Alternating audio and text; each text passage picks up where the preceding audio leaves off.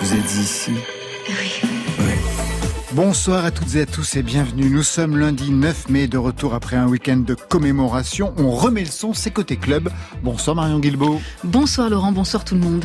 Côté Club, c'est votre rendez-vous quotidien sur la première radio de France. Oui, en direct, lundi, vendredi, 22h, 23h. Le rendez-vous inclusif de toute la scène française et plus ses affinités.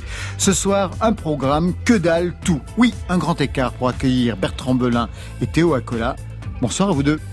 Bonsoir. Bonsoir. Bertrand Belin en live pour fêter la sortie de ce septième album, Tambour Vision, 11 titres qui donnent le vertige, comme vous, sur la pochette en costard noir, comme échappé d'un dessin de Robert Longo.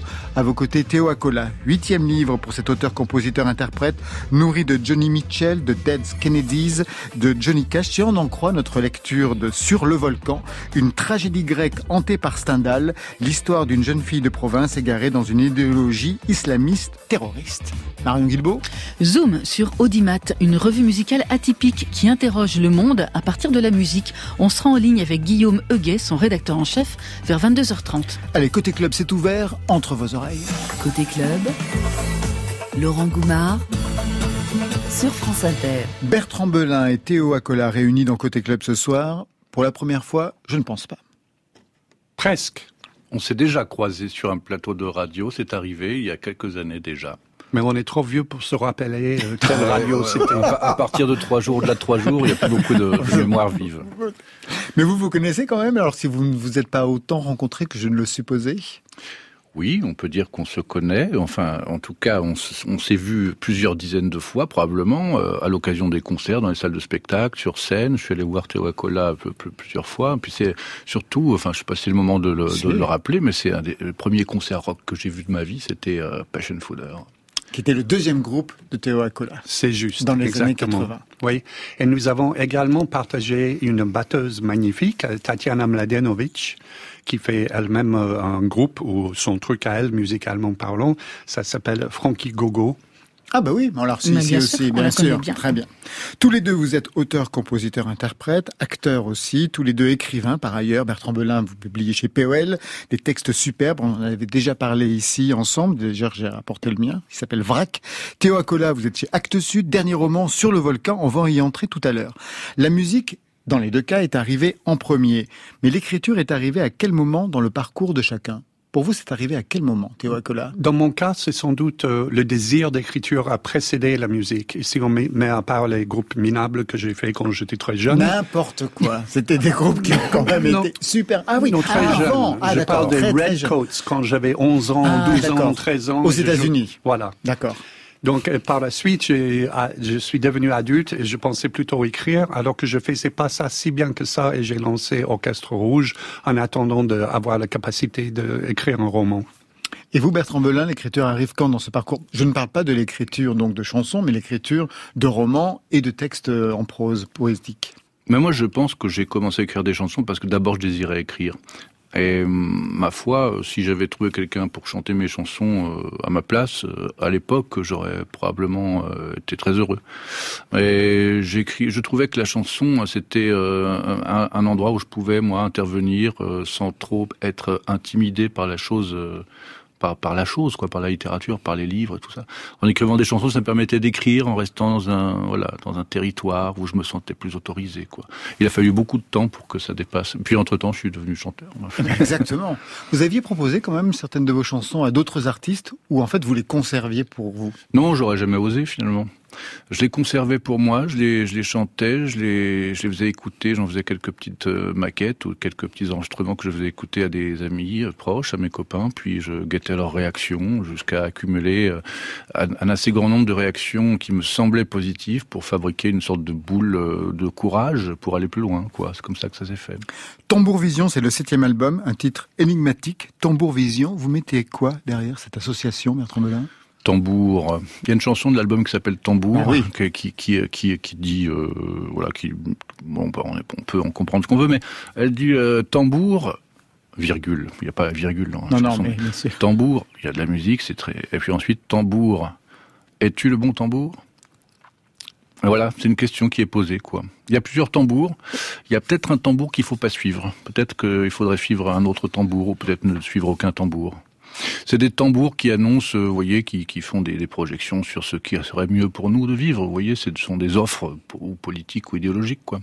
Ah, des bons tambours, des mauvais tambours. Est-ce que tu veux ma haine ou tu veux mon amour? C'est aussi simple que ça. Ah, c'est aussi simple que ça et c'est dans la chanson, justement. Absolument. Donc voilà, c'est une sorte d'équation fondamentale, quoi.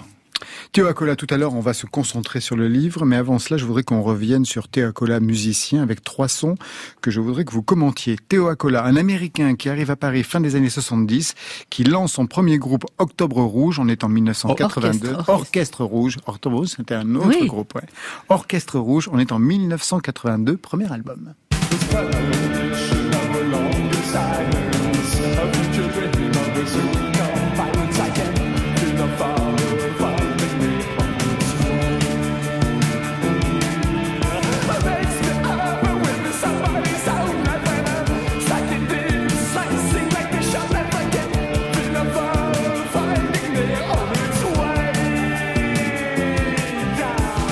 Quel était le Théo Acola de ces années-là En 1982, vous êtes arrivé il y a quelque temps en France, vers 77-78. Quelle est la première scène musicale que vous côtoyez pour que vous explosiez dans ce groupe? Ben, J'étais dans la politique à plein temps avant et j'ai raté le début du punk. Et ça aurait changé ma vie plus tôt, peut-être si je l'avais pas arrêté. Mais quand je l'ai vraiment découvert, c'était 79, donc un peu en retard. J'ai vu le Clash, je sais pas combien de fois, The Ramones, uh, Richard Hell and the Voidoids, uh, CBGB, c'est c'est ce que je raconte dans le livre de non-fiction qui sortira dans deux semaines. C'est vraiment une claque. Et ensuite, le désir euh, peut-être de faire la musique, ou au moins collaborer à la musique. Et un peu comme Bertrand, je pensais pas à chanter. Je pensais au moins, euh, avec mon savoir-faire politique, manager un groupe, écrire des textes pour eux. Et je voyais, euh, je me voyais pas sur scène. J'avais vu trop de concerts. C'était, c'était pas dans ma capacité. D'ailleurs, si on écoute ce qu'on écoute là, on peut se dire que c'est peut-être pas le meilleur chanteur du monde, mais j'ai progressé depuis. C'est vraiment la pêche au compliment, Bertrand Belin. Non, non, mais moi, moi, je, je- moi, j'ai toujours euh, écouté cette musique euh, en me disant que j'étais né trop tard, moi aussi. hein. Non, non, ce qu'on entend là, c'est c'est inégalable. Il y a très peu de gens qui sont capables de ça. Ça, donc, c'était dans les années 80. Et puis, un peu plus tard, on est toujours dans les années 80. On va écouter un autre son. Ce n'est pas le vôtre, mais vous avez produit l'album.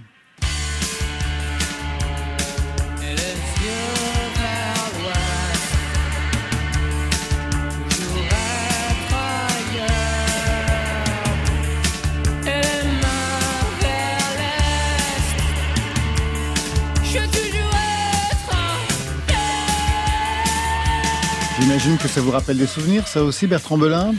Oh, j'ai- je suis né, je suis né trop tard. Premier album de Noir Noir- Désir, on dirait. Noir hein. Désir. C'est vous qui l'avez produit. C'est. Acola. Oui. Avec les belles guitares de Serge Tessoguet que je retrouve là. Là, c'est bien. Parfois, je, je savais moins produire à l'époque. Quand même, j'avais produit les deux premiers albums de Passion Father. Donc, j'avais l'expérience aussi des deux albums d'Orchestre Rouge avec Martin Hannett comme producteur pour, le premier. Mais j'avais euh, encore à, à progresser. Mais ces morceaux-là, je suis pas mécontent du son et, et le- la guitare est bien. Le Je- Gun Club. Le slide. Marion vrai, Guilbault, vous, c'était- fais- vous faisiez partie de l'aventure à cette époque? Non, j'arrivais, juste après. un tout petit peu après, moi, juste Oui. un peu après dans, dans l'aventure avec euh, Théo et, et Noir Désir. Mais oui, c'était vraiment la référence au, au Gun Club euh, qui vous animait à ce, Ouais. à ce moment-là. Et ce que je raconte dans ce livre de non-fiction qui Qui sortira, dans deux semaines. c'est que, en fait, c'est la première chose que j'ai dit à Noir Désir quand ils ils sont venus chez moi. J'ai dit, vous êtes très fan de Gun Club, non? Et la réponse était, bof, non, euh, je sais pas. Ils, ils parlaient des trucs un peu new wave comme Bauhaus, je me Ouais, rappelle. Psychedelic Furs. Et moi, j'entendais plus Gun Club. Donc, c'était tout à, tout à leur honneur d'avoir pas été une imitation de Gun Club, mais peut-être c'est arrivé naturellement. On va revenir sur ce parcours dans quelques instants, mais tout de suite, on va partir en live avec vous, Bertrand Belin. Je vous laisse regagner la guitare, le micro à vos côtés.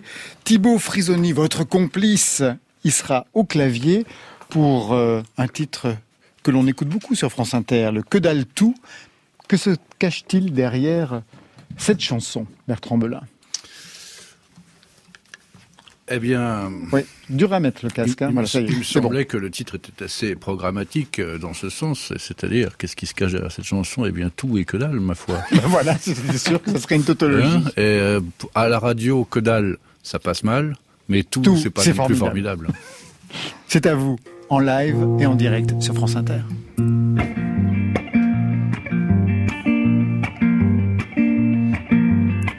Je viens d'une longue lignée d'ivrognes, trouble fête, gâcheur de noces, épouvantail d'abribus, maître de chien, desquels j'ai hérité de rien. Je viens d'une longue lignée d'ivrognes, rongeur de frein à tout sexe. Seigneur du château renversé, cher à des dalles, desquelles j'ai hérité de tout et que dalle,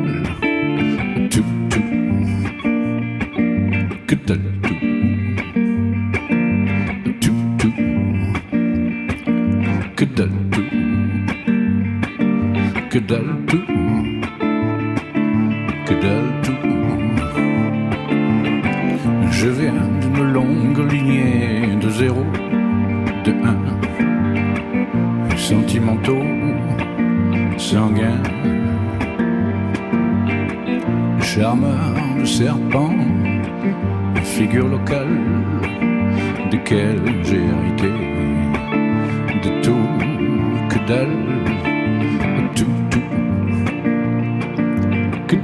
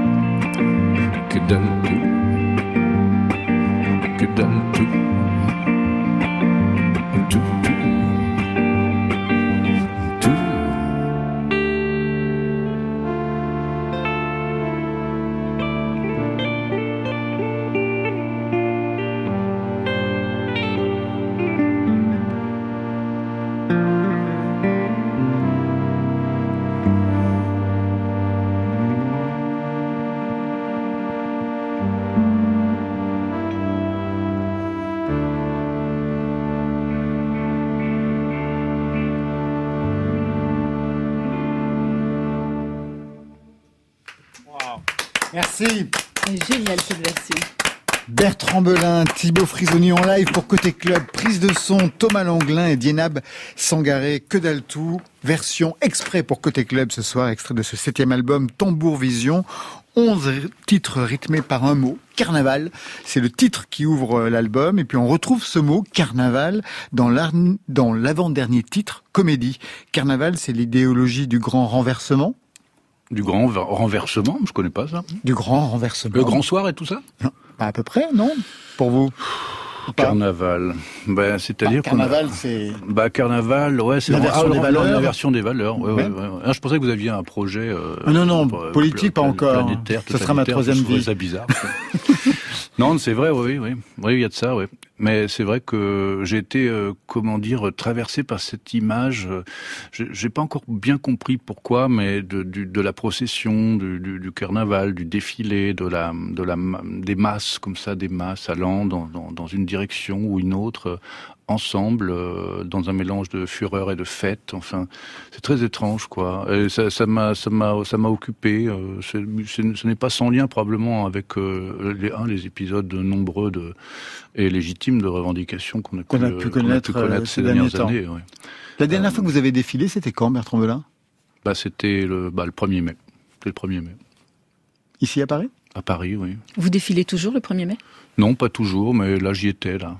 Ouais. La foule, euh, faut, faut un courage physique pour pour y aller, pour aller au milieu des gens dans, dans, dans, toute cette foule. C'est c'est pas quelque chose qui m'est euh, facile, mais euh, il faut il faut il faut que je m'y trouve pour. Euh, Et cette fois-ci, il comprendre le sens. Bah oui oui, j'y étais là, oui, oui. Et vous, Théo Cola, la dernière fois que vous avez défilé, vous qui avez eu un passé politique très important et encore activiste, hein, il suffit de lire le dernier roman pour s'en rendre compte. On en parlera tout à l'heure. La dernière fois que vous avez défilé, Théo Cola, c'était pour l'Ukraine, peut-être euh, juste après le, début de la guerre. Et avant ça, c'était pour les Kurdes. Euh, on était peu nombreux, deux fois d'ailleurs, République une fois, à Trocadéro une autre. Et le 1er mai, ça fait un bon moment que je l'ai pas fait.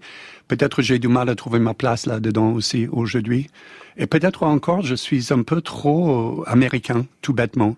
Et c'est pas avec fierté que je le dis, mais je suis plus impliqué dans ce qui se passe chez moi que ce qui se passe ici. Et c'est bête puisque j'habite là. Mais j'y peux rien. Donc, euh, moins peut-être motivé pour euh, défiler quand euh, il y a des questions politiques en France plus politique de France, d'accord. Septième album, donc depuis 2005 pour vous, Bertrand Belin, ça veut dire des scènes, ça veut dire des tournées. Est-ce qu'au bout de ces années, quand on écrit des chansons, quand on écrit de la musique, on écrit aussi en fonction de la scène, de ce que ça va donner, de la façon dont on va pouvoir les interpréter? Oui, oui, oui. Euh, c'est vrai que hum, c'est venu tout doucement, petit à petit. Euh, j'ai jamais j'ai fait comme ça. J'ai jamais fait comme ça auparavant sur mes premiers disques, euh, sur les trois, quatre, cinq premiers disques. Puis petit à petit, euh, a une mémoire physique des moments passés sur scène qui ont transporté un désir, euh, un désir de forme euh, qui, qui ne pouvait que se, se constituer euh, à partir de la scène, quoi. Euh, avant de l'avoir. J'ai beaucoup euh, joué sur scène avant de faire mon premier disque, en, en ah, accompagnant des, des, gens. Vous étiez dans des euh, groupes, vous oui, étiez, oui, vous accompagniez plein de, gens, vous étiez guitariste. Voilà, mais enfin, non, dans le corps, vous savez, le... c'est une des raisons aussi pour lesquelles la, la, la, la guitare que j'aime, que je viens de jouer, là, que, je, que je, joue, je, joue, plusieurs heures tous les jours, j'adore cet instrument, mais sur ce disque, elle est un peu moins présente parce que c'est vrai que sur scène ces derniers temps, elle était aussi un peu moins présente, simplement pour laisser un peu de place à autre chose puis, euh, bon, faut dire que je suis entouré de musiciens exceptionnels aussi. Ouais, mais pour laisser place à quelque chose, on vous a vu avec Marion Guilbault euh, dernièrement sur scène, c'était à Bourges. Vous chantiez euh, plusieurs chansons en hommage à Brigitte Fontaine, et vous avez une façon très particulière de, de danser, de bouger. Vous êtes euh, d'un pied sur l'autre, en roulant un peu les épaules. C'est un côté un peu ours, un peu animal. Ah, mon style. Hein. Oh, ah, vous avez, non mais c'est vrai, il y a vraiment une chorégraphie, Bertrand Belin, il y a vraiment un style sur scène. Vous savez à partir de quand quelque chose s'est mis en place À partir de quel album ou même à partir de quel concert? Je crois que ça vient de, je pense que ça vient d'un clip que j'ai que j'ai fait avec euh, que j'ai fait que j'ai euh, tourné en, en, Angleterre à Sheffield alors qu'on enregistrait un, album. J'ai fait quelques pas de danse dans la cour du studio, filmé par un camarade. Euh, c'était Philippe Lebrunmont, je crois. Non, c'était Nicolas Ruffo. Et et puis bah, après, j'ai revu ces images, ça donnait le, le clip folle, folle, folle. Et puis euh, la dimension burlesque, euh, de, de, je me suis vu comme si je voyais quelqu'un d'autre. quoi. J'ai vu mon corps un peu comme avec euh, une distance euh, très salutaire dans la question du quant à soi, puis de, de aussi de voilà de, du, du, négoce avec le ridicule, quoi, qui, qui, qui est nécessaire enfin, d'avoir un minimum. Mais bon, bah voilà, je dit tiens, bah quand je danse, je suis en repos de moi-même aussi. Ça m'a fait du bien, ça. Donc à ce moment-là, la guitare disparaît pour que le corps puisse prendre toute la place. Alors nous, on a écouté, réécouté l'album entier. Vous l'avez écouté aussi, Théo Acola, ou pas encore? Non, pas encore. Donc vous allez pouvoir l'entendre tout dans un instant parce que on l'a écouté dans l'ordre, comme on aime. Et puis Stéphane Le Guenec, notre réalisateur, a tout changé pour une relecture ski de l'album. Ce serait un peu la vie du monde autour du soleil entre deux comètes. Il ouvre quand même, comme vous, sur Carnaval, mix en moins de deux minutes. Carnaval marche plus, je marche plus. Carnaval, je mazouté jusqu'au bec. Selon les oiseaux, oiseaux dans le ciel, hirondelles sous les toits, dans leur niche. Quatre marabouts, quatre derviches, si je dois casser ma pipe ceci est une dit Cela se passera sûrement entre deux comètes. Dans l'infiniment grand, ce sera jour de fête. Fête.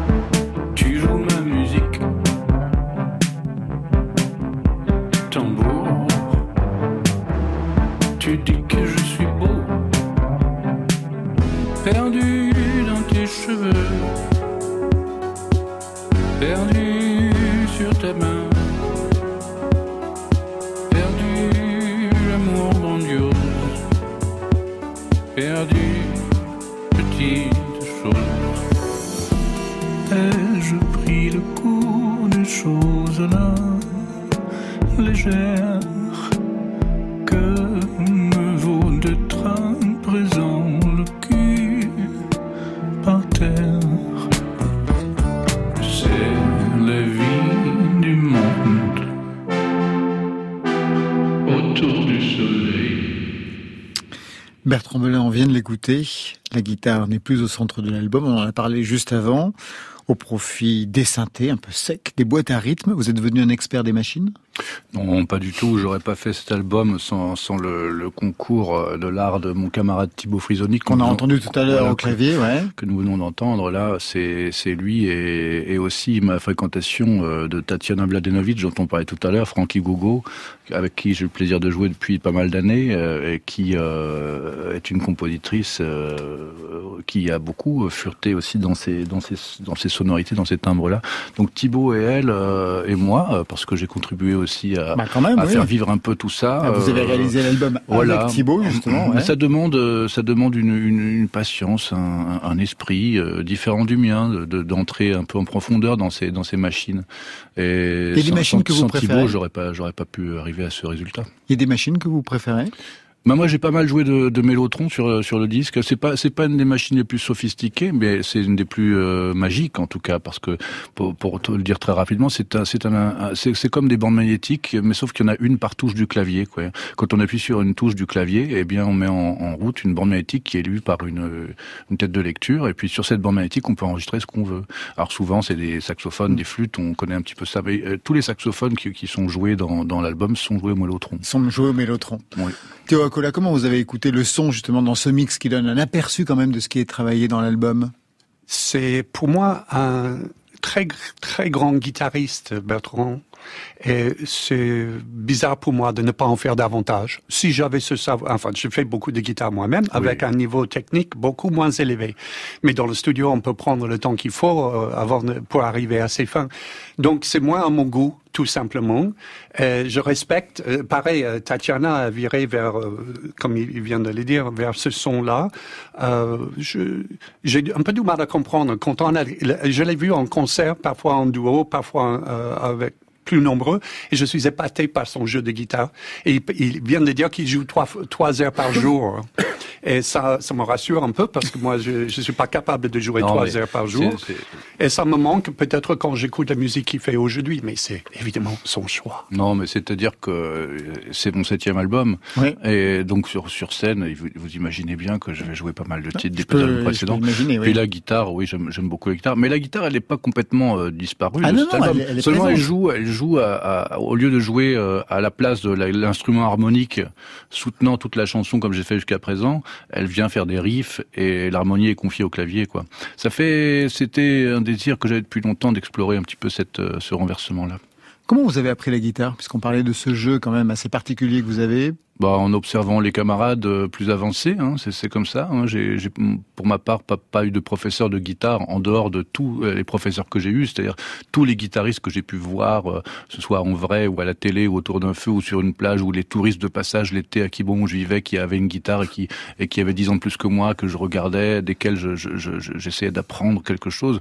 C'est par imitation en fait. Et puis après, bon après un travail un peu plus rigoureux. Puis j'ai fini par par me mettre un petit peu sérieusement à tout ça, mais euh, c'est d'abord d'abord l'observation. Vous pourriez enseigner la guitare, par exemple? Non, non, j'ai déjà essayé. Ah ouais? Ouais, j'ai déjà essayé. Ouais.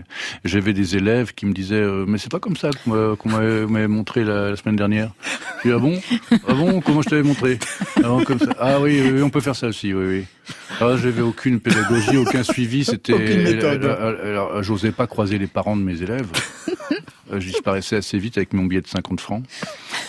Mais j'avais fait des petites annonces, hein, j'avais mis collé tout dans le métro pour avoir des élèves, j'en ai eu, mais bon, j'ai arrêté. Je, voulais pas euh, créer de problème. C'est un album qui arrive après le film Tralala des frères Larue, on en avait parlé ici, après le recueil de poèmes en prose de Maxime et d'aphorismes Vrac chez POL. Moi, je me suis demandé si, au niveau de l'écriture, cet album devait aussi quelque chose à ce texte Vrac où vous parliez, alors au niveau des sujets, il était question de vous, de votre famille, de votre milieu social, de la pauvreté, mais au niveau euh, de l'écriture, il y avait quelque chose euh, d'assez sophistiqué dans les dans, dans l'écriture, même si c'était plutôt frontal, mais avec une exigence au niveau de l'écriture. Et je me suis demandé si ce qu'on entendait dans Tambour Vision, déjà dans le titre, dans Carnaval, dans Que dalle tout, c'était quelque chose qui était en lien avec ce vrac. Hum, je ne saurais pas dire. Je, pardon, je peux dire quand même qu'une chanson comme euh, Que dalle tout, je viens d'une longue lignée d'ivrogne où là je, je, je, fais un peu un inventaire comme ça, une généalogie un peu un peu scabreuse comme ça. Euh, oui, peut-être que, que parler un petit peu plus directement de choses qui me sont propres, euh, qui s'établissent dans la réalité factuelle de ma généalogie, c'est ça arrive depuis quelque temps, euh, deux, trois, quatre ans, et puis Vrac fait partie un petit peu de ça bien que la forme se donne comme une, une, une tentation d'universaliser un petit peu tout ça. Hein. Et, dans, et, dans, la musique, c'est pareil. C'est, je travaille une forme. Je, travaille, je suis pas là pour raconter mes, mes déboires.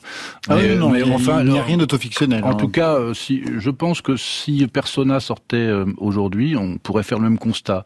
Je crois, parce que je crois quand même qu'il y a cette recherche formelle dans les textes. Euh, je pense que Vrac euh, vient aussi des disques précédents, quoi, d'une certaine façon. Mais c'est dur de faire le match à l'envers. Hein. On sait, on sait pas trop par quoi on est travaillé des fois. Bertrand Belin, Théo Acola, je ne sais pas si vous connaissez le duo néerlandais Donna Blue. Non. Non. J'en ai entendu parler, mais j'ai pas écouté. Alors, découverte de leur guitare western à la Morricone, de leur synthé vaporeux à la Badalamenti, solitaire, vous êtes sur France Inter.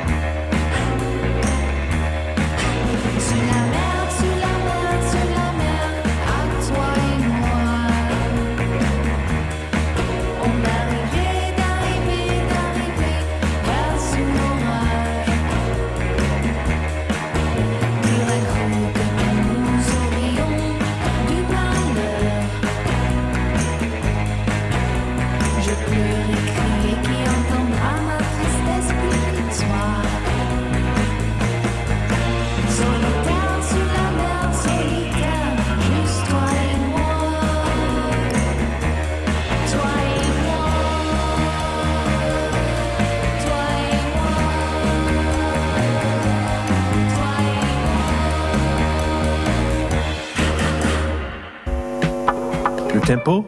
Côté. Club. 140 BPM. Côté club, Et la vie, elle a un tempo. sur France Inter. On a et on va parler littérature avec Bertrand Belin, Théo Acola et avec vous Marion Guilbeault. Est-ce que vous connaissez Audimat, Bertrand Belin, Théo Acola? Eh bien, c'est chose faite désormais, puisque j'en ai exemplaire dans les mains, et je ne connaissais pas jusqu'à présent. Moi, pareil.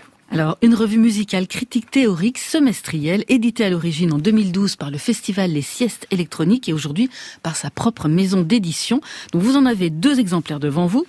Une revue qui paraît en format livre de poche. Le numéro 13, il est blanc, c'est vous qui l'avez, Bertrand Belin. Le numéro 17, c'est le dernier sorti, Saumon Fluo, est entre les mains de Théo Acola. Est-ce que vous pouvez juste nous dire le sommaire de cette, de cette revue, Théo?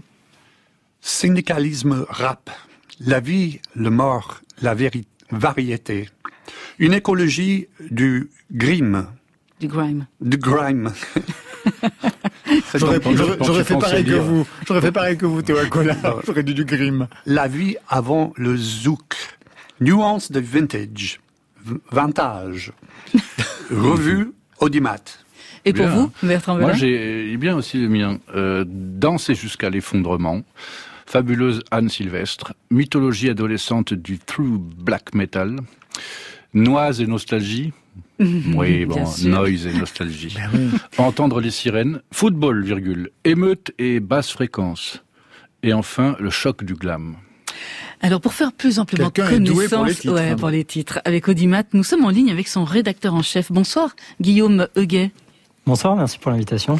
Alors vous connaissez Bertrand Belin et Théo Acola, même si votre revue ne traite pas d'actualité musicale? Oui, un petit peu, oui. oui. Comment elle est née cette revue musicale atypique? Elle est atypique à plus d'un titre. Hein. Euh, Il y a son format, ce format livre de poche, pas d'illustration, pas de photos, des articles longs, très fouillés, avec un éclairage plutôt sociétal, plutôt, euh, enfin vraiment de, de l'ordre de la critique esthétique, très très loin de l'exercice euh, promotionnel. Ouais, bah déjà c'est une euh, c'est une rencontre. euh, en fait, j'ai rencontré Étienne Menu euh, qui a une dizaine d'années de de plus que moi. Là, j'ai j'ai 33 ans quand il y a je l'ai rencontré il y a, il y a une quinzaine d'années. Il était euh, journaliste pour la presse musicale, traducteur de de livres sur le disco ou sur le, le post-punk et euh, en fait on s'est découvert une passion commune pour euh, la presse anglo-saxonne. On lisait beaucoup le New Yorker, euh, Wire, pas mal de, de magazines spécialisés. Et on était des, des gros fans de house music. On, on allait pas mal en club ensemble, etc. Et, euh, et on avait une grosse frustration euh, partagée pour euh, l'écriture sur la musique en France, quoi, dans laquelle on se reconnaissait pas trop, à la fois en tant que fan de musique électronique, mais aussi de journalisme, enfin d'un certain journalisme ou de, critique en fait. Et, donc c'était une manière de, de répondre à cette frustration. Qu'est-ce qui vous intéresse dans la musique, Guillaume? C'est pas qu'une histoire d'esthétique. Il y a vraiment une vision critique, comme il peut y avoir, y en avoir dans les revues d'art contemporain ou de littérature.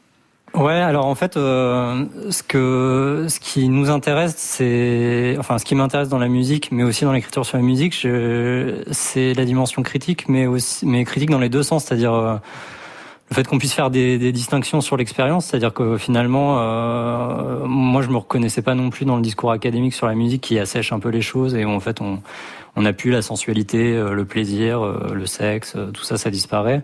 Et en fait, ça, ça m'intéresse dans la musique. Et la dimension politique aussi, euh, effectivement, le fait que, en fait, les rapports de pouvoir sont jamais très loin, et même quand on, essaie de se concentrer euh, sur euh, le son lui-même, en fait, il y a toujours euh, des histoires de, de rapports sociaux, de distinctions, de classes euh, qui réapparaissent assez vite. Et on essaie de parler un peu de tout ça sans séparer les choses. Alors Audimat s'intéresse, euh, vous l'avez vous l'avez dit, hein, presque à plus à l'expérience d'écoute et non aux artistes eux-mêmes. Qu'est-ce que ça vous évoque, Bertrand Belin, Théo Acola, cette démarche? Vous pourriez proposer un texte euh, à Audimat sur un sujet? Pas moi, je crois pas, non. Oui, moi, ça pourrait me, ça pourrait me, enfin, c'est vraiment, excusez-moi, monsieur, hein, de dire ça, mais oui, bien sûr, parce que je, comprends très bien ce que c'est que. D'ailleurs, souvent, je répète, écoutez, camarades, la musique, ça s'écoute avec les oreilles. hein. C'est une façon de dire euh, que moi-même, je suis euh, très gourmand des, ouvrages théoriques et de toute la littérature théorique et critique sur la musique, bien sûr, mais euh, je, pour autant, je, considère que il y a une magie qui n'est pas épuisée, qui ne passe pas dans le tamis de la, de la, comment dire, de la structure même de la méthodologie, de l'analyse critique de la musique, et qui et c'est cette part, cette part des anges quoi, qui à mon avis fait tout le sel de la musique et c'est sur celle-là qu'on doit avoir, euh, disons, euh, s'autoriser une certaine autorité quoi, une autorité qui passe par euh, bah, par la par la prose, par tous les moyens possibles de la littérature pour l'exprimer. C'est ce que j'ai l'impression d'avoir sous les yeux. Tout à fait. donc oui, moi je j'abonde, j'abonde. D'autant que quand même, euh, il y a quand même, euh, il y a l'éclectisme qui est qui est qui est visible dans dans dans dans le dans ouais, l'édito là. jusqu'au zouk, en passant par le C'est aussi très rassurant ça parce que c'est ça manque beaucoup. Guillaume, il y a un texte qui a été particulièrement important pour Audimat, c'est l'essai euh, que vous avez finalement traduit. C'est un livre qui est édité par votre maison d'édition. C'est le choc du glam. En quelques mots, c'est le critique anglais Simon Reynolds. En quelques mots, en quoi ce texte il a été fondateur? Pour Audimat euh, Ouais, c'est un texte euh, important parce qu'en fait, euh, nous, on est aussi euh, beaucoup, Étienne et moi, on a beaucoup été nourris par le débat. Je ne sais pas si vous voyez entre rock, rock optimisme et poptimisme. Et donc l'idée qu'en fait, soit on était un musicien, une musicienne sérieux. Enfin d'ailleurs justement plutôt un musicien euh, que les critères c'était la virtuosité, euh, la connaissance de l'histoire et qu'on allait participer à la grande histoire du rock. Euh, soit on écoutait de la musique commerciale, sans qualité, interchangeable, de masse, etc. Il y avait un peu un espèce de d'opposition comme ça qui revenait tout le temps et il y a eu des débats entre critiques qui ont pris finalement parti plutôt pour les valeurs de l'un ou de l'autre. Et le choc du glam, c'est un, c'est un livre où Simon Reynolds montre qu'en fait il y a beaucoup plus de continuité que ce qu'on pense entre, euh, on va dire, la période psychédélique et rock progressif euh, des musiciens euh, chevelus qui, qui essayaient de faire la musique, le rock le plus intelligent possible, et finalement une forme de, de goût de l'artifice et des techniques de choc et et de ce qui devient, ce qui était le, le, rock glam dans les années 70. Et lui fait le lien avec ce, qui, ce que sont devenus euh, Lady Gaga ou même Kanye mhm. West dans leur dans leur technique de, de superstar pour aujourd'hui. Voilà, pour impressionner. Merci beaucoup Guillaume Huguet. Aujourd'hui, Audimat, c'est cette revue. Le numéro 17 est paru il y a une vingtaine de jours. C'est aussi des éditions. Trois livres à retrouver donc sur votre site. Et c'est aussi Musique Journal, un quotidien de recommandations musicales sur le web dirigé par Étienne Menu. Et c'est à retrouver en ligne dans les librairies, les disquaires et certaines galeries. À bientôt. Merci à vous. À bientôt.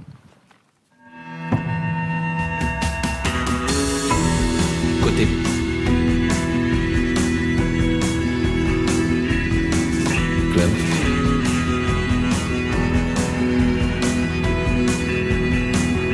Sur France Inter. Quand j'étais petite, je songeais à des façons de tuer mon père. Je l'ai repassé dans mon imaginaire jusqu'à ce que ça soit clair. Ma préférée, c'était l'araignée que je lâchais dans son lit. L'araignée c'est moi qui le découvre ainsi. C'est vous, Théo Acola, qu'on entend sur ce titre pour ouvrir ce plateau où il sera question avec vous de littérature, de politique, de religion et de musique aussi. Septième album, euh, Tambour Vision pour Bertrand Belin. Septième livre pour vous, Théo Acola, qui signait 20 ans d'écriture, sans compter les chansons bien sûr. Le premier roman, c'était en 2001, La Route du Sang, aujourd'hui sur le volcan chez Actes Sud. C'est le septième. Sur le volcan. sixième, je crois. Ah, bon, vous êtes sûr Je veux bien que ce soit le septième, mais je crois que c'est le sixième. Sur le volcan, traduction décalée de Next to the Volcano. À côté du volcan, ça ne marchait pas euh, Ce serait en anglais plutôt Over the Volcano. Ah, comme Over the Rainbow, oui.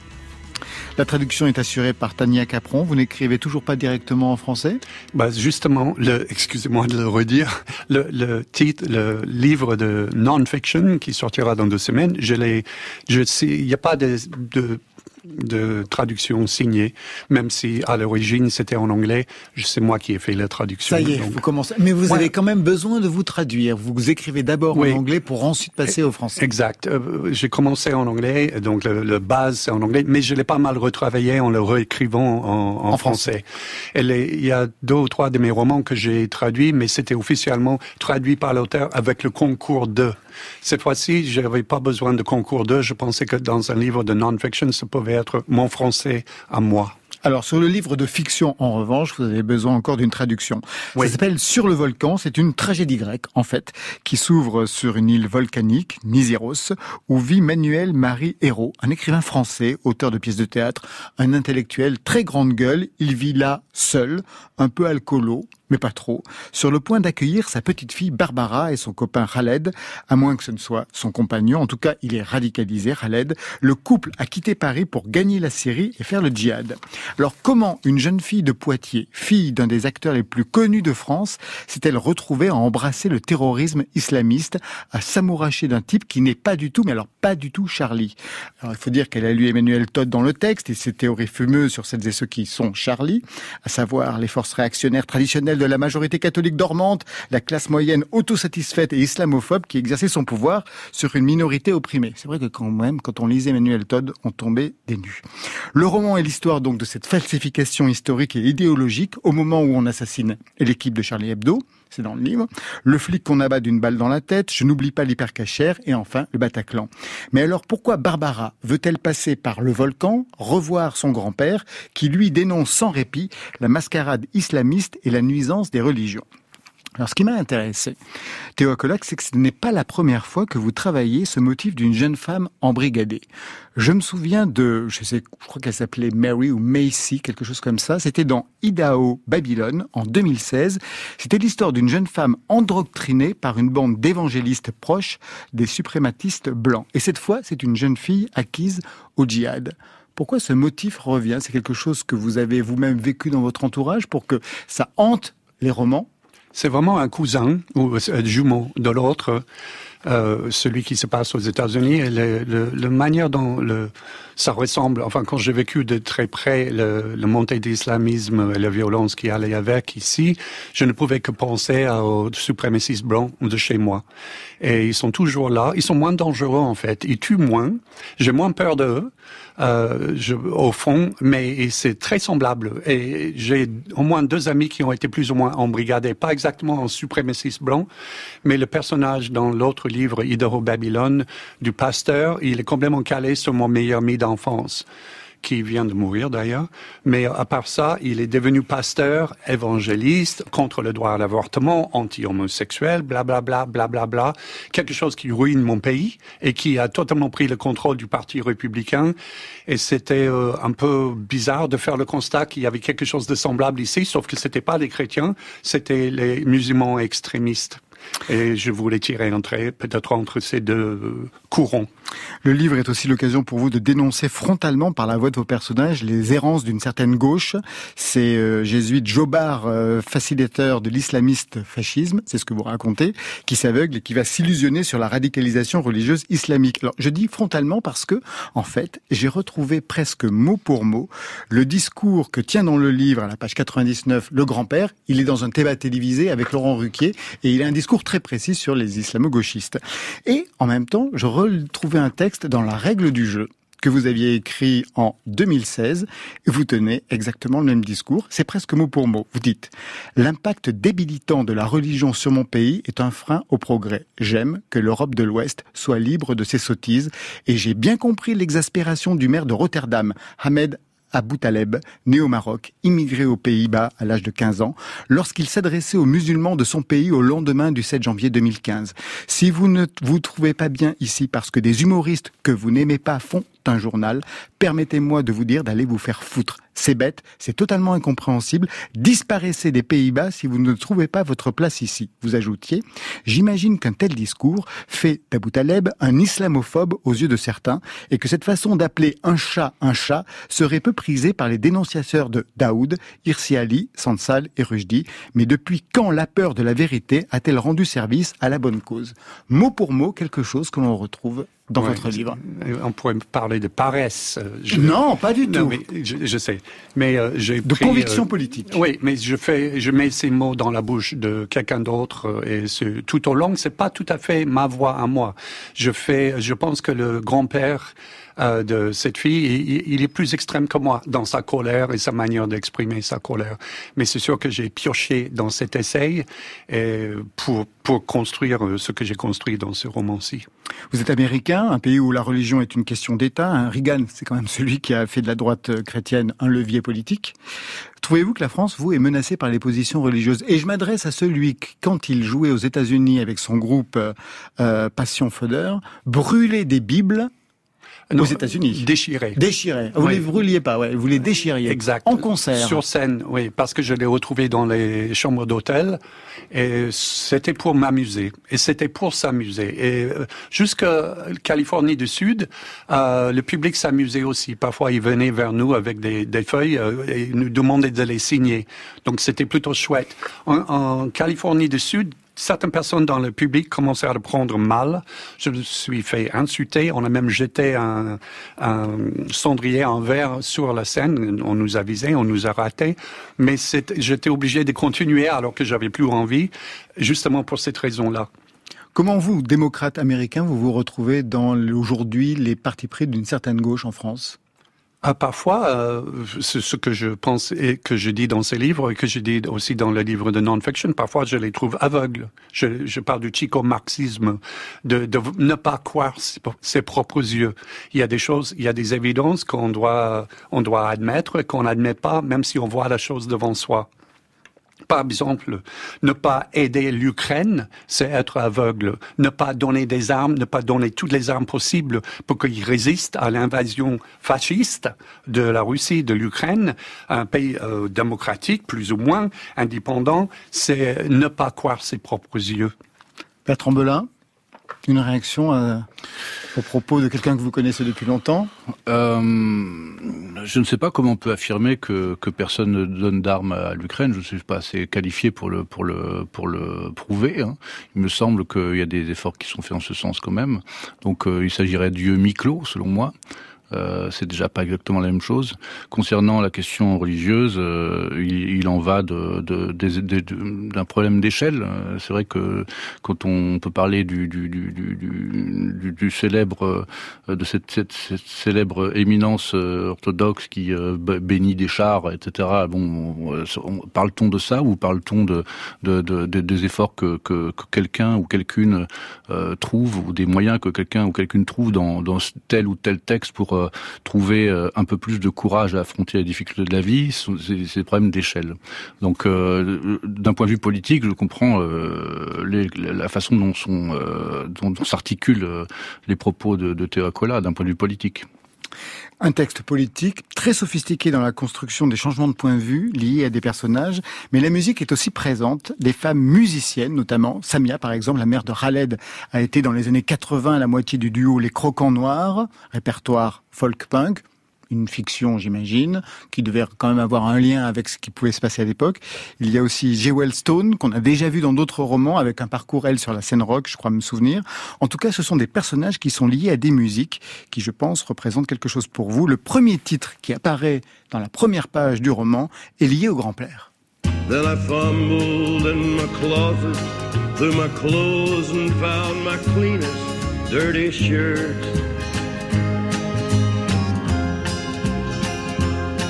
Then I washed my face and combed my hair and stumbled down the stairs to meet the day. Johnny Cash, dès la première page qui intervient, j'imagine que ça a un lien avec votre propre parcours, ce que vous avez écouté. Oui, mais j'ai pas trop bu euh, pour le petit déjeuner. C'est ce qui est dit dans la chanson, exactement. Deuxième titre qui apparaît, il est lié à Pascal, le père de Khaled. Voilà ce qu'il écoute.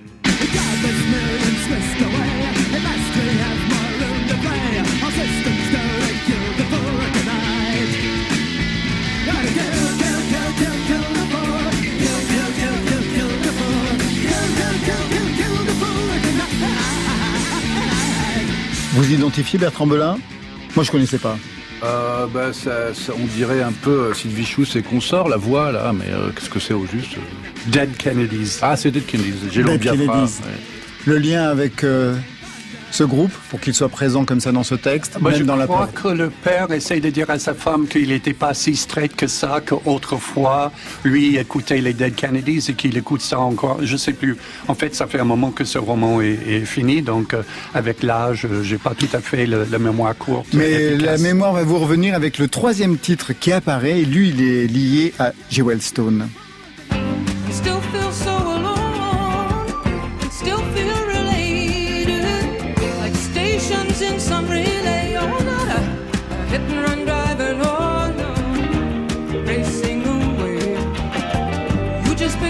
Grab a hitcher, prisoner of the white lines on the freeway.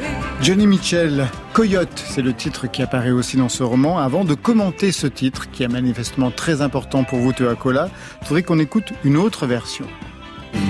Still feel so alone and still feel related. Like stations on some relay.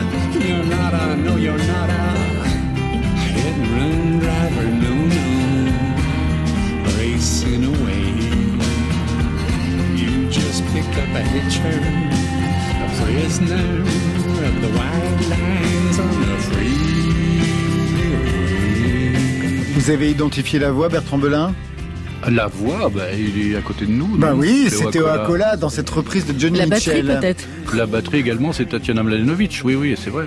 Bah, c'est Théo qui me l'a fait remarquer, mais pas reconnu spécialement, non, parce que c'est difficile. mais- Quel lien vous avez avec cette chanson pour qu'elle apparaisse dans le roman et que vous l'ayez vous-même reprise dans un précédent album, Théo Acola? Non, c'est grave, j'avais oublié qu'il y avait une référence à cette chanson dans le roman. Euh, c'est pour moi une des plus belles chansons de l'histoire du monde. Le texte est nickel de chez nickel. Johnny Mitchell était incroyable à un niveau de texte. J'adore pas toute la musique, j'adore pas toute la production, mais, il y a des chansons qui me tuent. Cette chanson me tue, et surtout les versions avec The Band, qui est dans The Last Waltz, que je crois... Dans le film, c'est celle qu'on a passée, oui. voilà, qui est mieux que les versions studio de Johnny Mitchell, justement, où euh, le son est vraiment mieux. Et c'est pour moi, je sais pas, il y a des, des chansons comme ça qui sont parfaites. Et en plus, ça raconte une histoire très personnelle. Justement, ça raconte quoi alors? Ben, on dit que ça raconte son histoire avec Sam Shepard. Euh, je ne sais pas si c'est vrai ou pas, mais euh, j'aime bien imaginer ça. C'est une histoire qui n'a pas pu vraiment aboutir, qu'ils avaient toutes les deux des, vies différentes, etc. Mais c'est juste, il y a des phrases euh, là-dedans qui sont parfaites. Et par exemple, Dylan, que j'apprécie beaucoup, il n'a pas été toujours à la hauteur de lui-même. Elle, je pense, elle était toujours à la hauteur d'elle-même à niveau de- du texte. Est-ce qu'il y a des chansons qui vous tuent, vous aussi, Bertrand Belin? Oui, mais pour des raisons qui sont euh, parfois euh, pas tout à fait liées à la qualité euh, littéraire de, de leur texte. hein. C'est ce que j'aime dans la musique et la chanson en particulier, c'est qu'elle peut nous surprendre à tout moment avec de la bêtise, de l'idiotie et de la grâce. C'est ce que dit Fanny Ardant dans La femme d'à côté. Merci, Côté Club, c'est fini pour ce soir. Merci Théo Acola. Nouveau roman sur le volcan chez Actes Sud et puis sortira dans deux semaines non romanesque. Pour tout savoir sur vous, ce sera aux éditions Les Fondeurs de Briques. Bertrand Belin, merci à vous. Merci beaucoup. Septième album Tambour Vision avec une tournée qui commence à l'automne le 11 novembre à La Rochelle, le 12 au rendez-vous de Sonic à Saint-Lô, le 15 à Beauvais, le 16 novembre à Sceaux, le 17 à Rouen, le 18 à Tourcoing, ça passe partout. Une salle Playel à Paris le 9 décembre et puis des dates jusqu'en avril prochain. Attention au burn-out, mais avant cela, le 24 mai prochain, ici à France Inter, au studio 104 avec November Ultra et IBI. Marion? Audimat, c'est une revue et c'est une maison d'édition. C'est à retrouver sur leur site et sur le nôtre. Ça c'était pour aujourd'hui, mais demain? Lune de miel, de l'amour et du bon miel. Du miel de montagne avec à ses côtés Astéréotypie et Motel Club. Pour vous Marion? Je sais pas encore. Ah d'accord, ok, elle n'a pas bossé. À la technique ce soir, on les remercie encore Thomas Langlin et Djenab Sangaré. Allez, côté club, on ferme, que la musique soit avec vous.